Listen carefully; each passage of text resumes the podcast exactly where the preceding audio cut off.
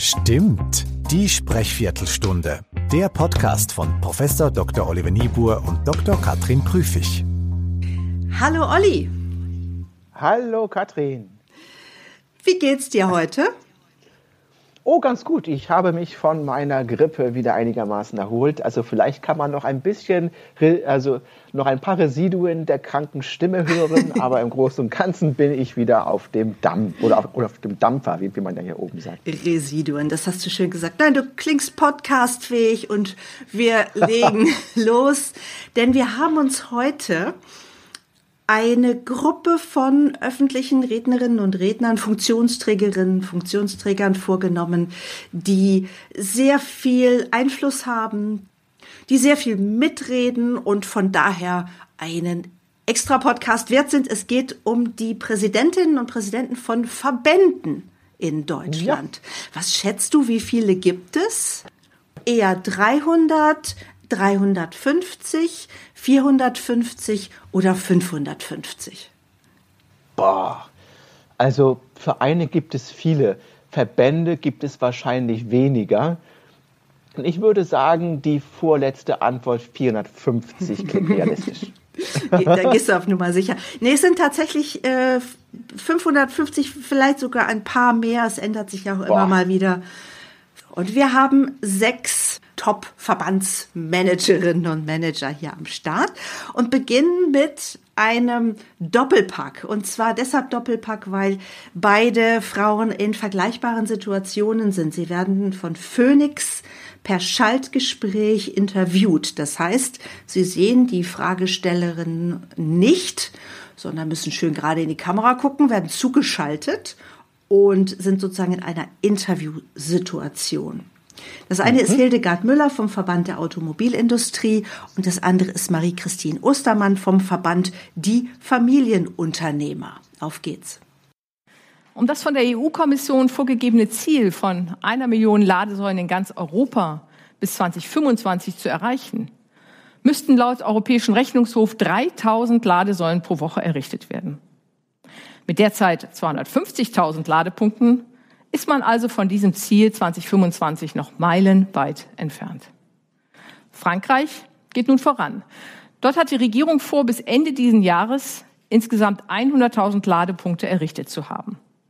Das wären knapp 55.000 neue innerhalb von sieben Monaten, ein sportliches Ziel.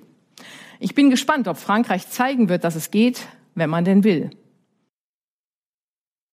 Ja, es gab tatsächlich eine Umfrage, die heute auch veröffentlicht wurde. Und mehr als die Hälfte unserer Mitgliedsunternehmen hat gesagt, dass sie Stand heute ihr Unternehmen nicht nochmal in Deutschland aufbauen würden, sondern lieber ins Ausland gehen würden. Gründe gibt es äh, viele. Es ist wahnsinnig hohe Bürokratie in Deutschland. Die Firmen sind extrem damit beschäftigt, Regularien und Nachweispflichten zu erfüllen und können sich da gar nicht mehr richtig um ihr Kerngeschäft kümmern, weil sie mit so viel Bürokratie beschäftigt sind. Aber der Fachkräftemangel ist auch ein Riesenproblem. Die sehr, sehr hohen Energiekosten und auch extrem hohe Steuern und Abgaben beispielsweise. Die Stimmen sind ziemlich ähnlich, Katrin, ähm, aber natürlich nicht vollständig identisch. Also wir haben Stimmlagen, die weit über 200 Hertz sind, die so bei 210, 220, teilweise knapp an 230 Hertz auch grenzen. Ähm, das ist schon für eine weibliche Stimmlage leicht überdurchschnittlich hoch, muss man sagen. Aber sie unterscheiden sich sehr in der Art und Weise, wie druckvoll gesprochen wird oder auch ähm, wie variabel gesprochen wird. Und da hat ähm, Frau Müller vom Verband Deutsche Automobilindustrie einen kleinen Vorteil. Ah, tatsächlich. Okay. Ja. Also ich glaube mal sagen zu können, dass sie beide ja da auch live zugeschaltet waren. Das heißt, es war schon eine etwas druckvolle Situation. Vielleicht erklärt das auch, warum die Stimme noch mal ein paar Herz höher rutscht, als sie normalerweise wäre. Ja, Aber was hast du denn für Hildegard Müller Ansonsten, was hast du rausgehört? Also erst einmal, wir haben für Hildegard Müller einen Score von 73,8. Das finde ich schon mhm. sehr, sehr gut. Gegenüber 64,0 bei Frau Ostermann. Das ist natürlich noch immer nicht schlecht, aber es ist auch nicht perfekt. Ne? Mhm. Ähm, und äh, das finde ich ist durchaus auch hörbar, vor allen Dingen in der Art und Weise, wie sie die Phrasen beendet. Also wir haben starkes auf den Punkt kommen. Bei Teil. Hildegard äh, Müller. Bei, genau, mhm. bei Hildegard Müller, die kommt auf den Punkt. Und die bremst auch nicht so langsam dann ab. Das andere ist eben bei Frau Ostermann, da haben wir so etwas. Äh, und sie kommt wesentlich seltener nach hinten runter, ähm, als es bei Frau Müller der Fall ist zum Beispiel. Mhm. Formal machen beide wirklich ganz viel richtig. Sie halten ganz guten Blickkontakt zur Kamera. Der Frage-Antwort-Rhythmus, also die Menge der Informationen pro Antwort, ist prima aus meiner Sicht. Und äh, das sieht schon alles danach aus, als hätten sie entweder ein gutes Medientraining gehabt oder das einfach schon ein paar Mal auch erfolgreich absolviert. Also formal mh, mm, gefällt mir das rote Oberteil von Marie-Christine Ostermann ja. noch ein bisschen besser. Die Kamera liebt rot. Ich muss es noch mal so deutlich sagen. Und bei beiden interessanterweise sehen wir gar keine Gestik. Die, mhm. die, Frage ist, ob sich das zum Beispiel in Betonungen niederschlägt oder in den Leidenschaftssignalen, die wir ja auch immer mitmessen. Ein wenig schon, mit Sicherheit. Wir können beispielsweise, wenn ich sage, druckvolles Sprechen war dort mehr vorhanden. Auch das ist natürlich noch nicht wirklich so ausgeprägt, wie es mit der Gestik. Also während ich jetzt hier gerade spreche, da gestikuliere ich auch. Und das kann man auch hören. So intensiv war es nicht. Also deswegen kommen wir auch beispielsweise bei beiden zwar durchaus auf einen überdurchschnittlichen Score. Der ist vor allen Dingen Tempo, Pausierung und auch einer guten Stimmlage, einer guten Sprechlautstärke geschuldet aber wir kommen nicht auf wirklich sehr hohe Werte in der stimmlichen Variabilität. Da ist mehr drin. Und ein Tipp von mir, wirklich aus der Trainerperspektive. Wann immer man ihnen sagt, die Hände bitte möglichst steif irgendwo antackern, das geht nicht. Lassen Sie das nicht mit sich machen, selbst im Schaltgespräch, selbst wenn man nur den Oberkörper sieht. Die Hände dürfen mitsprechen. Wir lesen aus den Händen und die lebendigen Hände bringen auch die Stimme zum Leben. So, Ende Tipp. Medientrainerin. Komm, dann hören wir mal bei zwei Herren rein. Wir haben ebenfalls in vergleichbaren Situationen, nämlich in ähm, Kurzansprachen, Grußworten, einmal Hans-Peter Meidinger, das ist der Präsident des Deutschen Lehrerverbandes. Er spricht zur Integration von Flüchtlingskindern in Deutschland und wir haben Siegfried Russwurm, das ist der BDI-Präsident, auf dem Klimakongress Ende September. Da der große Saal, bei Meidinger der kleinere Saal. Mal gucken, ob man es überhaupt hört. Meine Zielsetzung ist dabei nicht, auch wenn das vielleicht anfangs den Anschein hat, problem- oder gar defizitorientiert, sondern lösungsorientiert. Wer aber Lösungen sucht und erfolgreich umsetzen will, muss erst einmal eine schonungslose klare Bestandsaufnahme machen. Erst der Blick in die Realität kann uns ja dann dafür schärfen, was man verbessern muss. Wir brauchen Entscheidungen und wir brauchen ihre Umsetzung im Land, nicht die Ausrede, dafür seien andere zuständig. Die Erkenntnis, dass wir nicht zum Ziel kommen, wenn wir so weitermachen wie bisher, die ist nicht Neues. Wir brauchen die Sicherheit, dass die Dinge real vorankommen. Wir müssen eine Ermöglichungskultur schaffen damit zum Beispiel Leiter von Genehmigungsbehörden ermutigt und belohnt werden, wenn sie zügig Entscheidungen treffen, statt die Verantwortung über mehrere Gutachter auf möglichst viele Schultern zu verteilen. Ähnliches gilt für die vielfältigen Klagemöglichkeiten nicht unmittelbar Betroffener, die lange Verzögerungen verursachen. Du hast gefragt, Katrin, ob man es hören kann, dass der eine in einem kleineren und der andere in einem größeren Raum spricht. Ähm, weil sie es gut machen, finde ich, hört man das sehr gut und zwar an den Pausendauern. Wir haben bisher relativ selten Pausendauern und den großen Wert von Stille in diesem Podcast thematisiert. Aber der Herr Russwurm vom BDI hat definitiv viele lange Pausen. Die sind teilweise zwei, drei Sekunden lang. Das klingt nicht nach viel, aber das ist wirklich sehr, sehr viel. Und er kommt doch auf einen, auf einen wirklich guten Score von 76,6. Mhm. Das überrascht mich jetzt. Bevor wir über Herrn Meidinger sprechen, lass mich das doch kurz sagen. Weil er nämlich ja vom Blatt liest, weil mhm. er eine Hand am Mikro, die andere auf dem Pult. Das heißt, da findet auch praktisch keine Gestik statt. Da wundert mich der gute Score, ähm, weil es eben sozusagen ja vom Blatt gelesen ist und ich auch ziemlich viel Papier höre, wobei das Papier vielleicht die Pausen erleichtert. Das ist natürlich durchaus eine Möglichkeit, ja. Wir haben nicht unbedingt viel Variabilität in der Stimme. Wir haben eine gute Stimmlage. Mhm. Ähm, 160 Hertz ist richtig gut. Wir haben ein druckvolles Sprechtempo. Was uns fehlt, sind neben den starken Betonungen, die er setzt, wirklich auch, dass die Stimme Lebendigkeit erzeugt. Okay. Und sagen wir mal so, deswegen haben wir jetzt auch nicht mehr als 76,6. Äh, mhm. Aber das, was er hier macht, ist eigentlich gut. Es fehlt die spontane Lebendigkeit, um es noch besser zu machen. Ja, wie sieht das bei Hans-Peter Meidinger aus? Die Stimme klingt anders, möchte ich mal sagen. Ähm, wir haben immer schon Schwierigkeiten gehabt, Stimmqualitäten wirklich gut aus der Akustik zu messen. Hier ist es jetzt einigermaßen einfach. Die Stimme ist ein wenig zu heiser, ein ja. wenig zu zittrig, um einen wirklich guten Score zu bekommen. Wir haben eine 58,2, mhm. aber obwohl man es vielleicht gar nicht denken mag, die Stimme ist tatsächlich melodiöser. Man kann es bloß nicht richtig gut hören, weil man so abgelenkt ist durch diese durch dieses Timbre, das Herr Meilinger hier an den Tag legt. Ich glaube, er tut sich auch deshalb keinen Gefallen, weil er so viel runterguckt. Also wenn ich schon die Stimme nicht so richtig voll klingen lassen kann, weil irgendwie da vielleicht ein, vielleicht ja wirklich auch ein Infekt im Hals ist, und dann noch runter gucke, den, ich mache das jetzt auch mal hier, den Kehlkopf so ein bisschen abklemme, ähm, weil da unten liegt mein Manuskript und das liegt ziemlich tief in seinem Fall. Muss er wirklich runter gucken. So, dann habe ich es auch schwer. Ne? Er guckt auch viel aufs Skript. Ähm, die ja. eine Hand ist in der Tasche, die andere am Mikrofon, also so sehr, so mhm. recht ruhig, um nicht zu sagen, fast steif, große Kontrolle.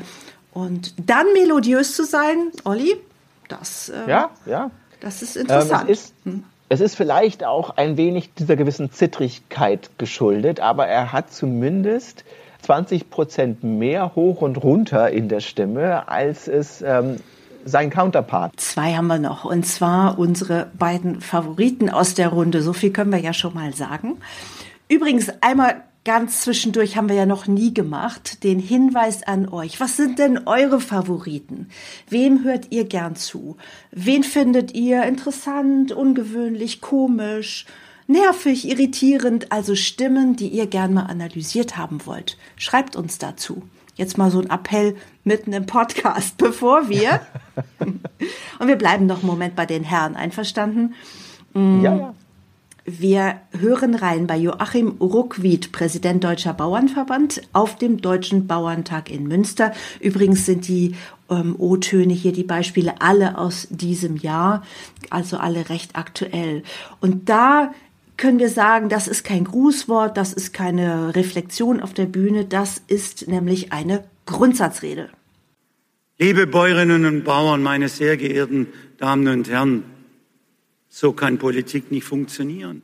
Das hätte am Ende ein Ausbluten des ländlichen Raums zur Folge. Und deshalb sage ich in aller Deutlichkeit, und es sind ja auch einige Bundespolitiker da, das muss jetzt noch verändert werden. Das darf nicht umgesetzt werden, denn das würde die ländlichen Räume und die Landwirtschaft massiv schwächen. Und von der Regierungskoalition erwarte ich, dass sie auch gute Politik für ländliche Räume und Landwirtschaft macht. Ich habe eben gerade im Zusammenhang mit dem Hans-Peter Meidinger gesagt, wir haben knappe 190 Hertz Stimmlage. Die haben wir hier auch.